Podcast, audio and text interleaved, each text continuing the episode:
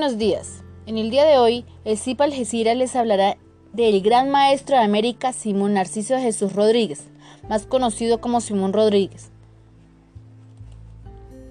Simón nació en Caracas el 28 de octubre de 1771, en una ciudad linda y de clima primaveral, de calles empedradas y casas bajitas donde eran frecuentes los patios y jardines, una ciudad aparentemente tranquila y feliz. Allí nació este niño, que en lugar de recibir amor y protección de sus padres, fue abandonado en la calle. Duro comenzó para aquel chiquillo que entonces recibió cuidado de un tío suyo que era sacerdote. Simón fue creciendo y se dio cuenta de que la apariencia apacible de la ciudad ocultaba cosas ingratas, como pobreza, enfermedades, ignorancia, vida dura para muchos, sobre todo para los negros esclavos y los indígenas. Simón fue educador político y así fue que en mayo de 1791, a sus 21 años, fue profesor en la Escuela de Lectura y Escritura para Niños. Y en adelante su preocupación fue educar, educar para ser hombres críticos capaces de transformar la realidad y ser libres.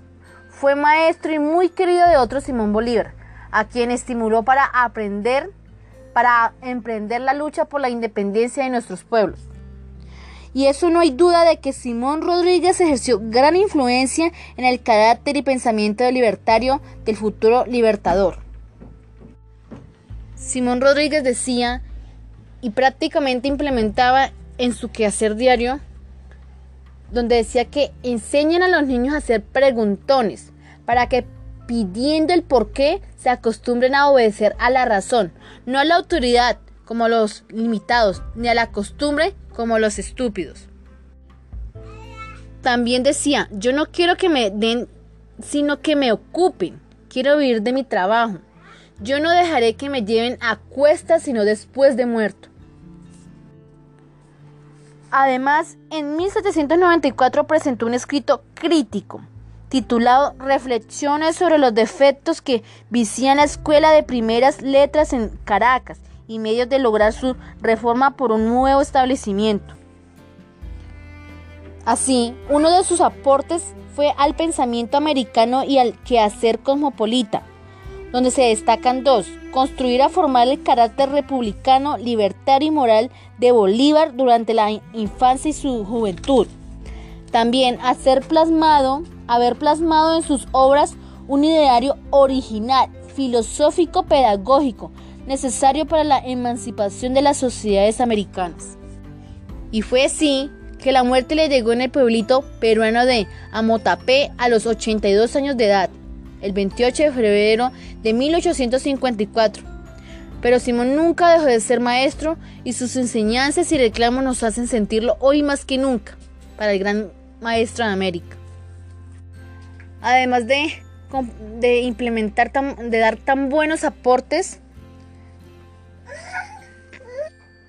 También creó varias obras, como Representación al Ayuntamiento, también Sociedades Americanas en 1828, cómo serán y cómo podrían ser en los siglos venideros.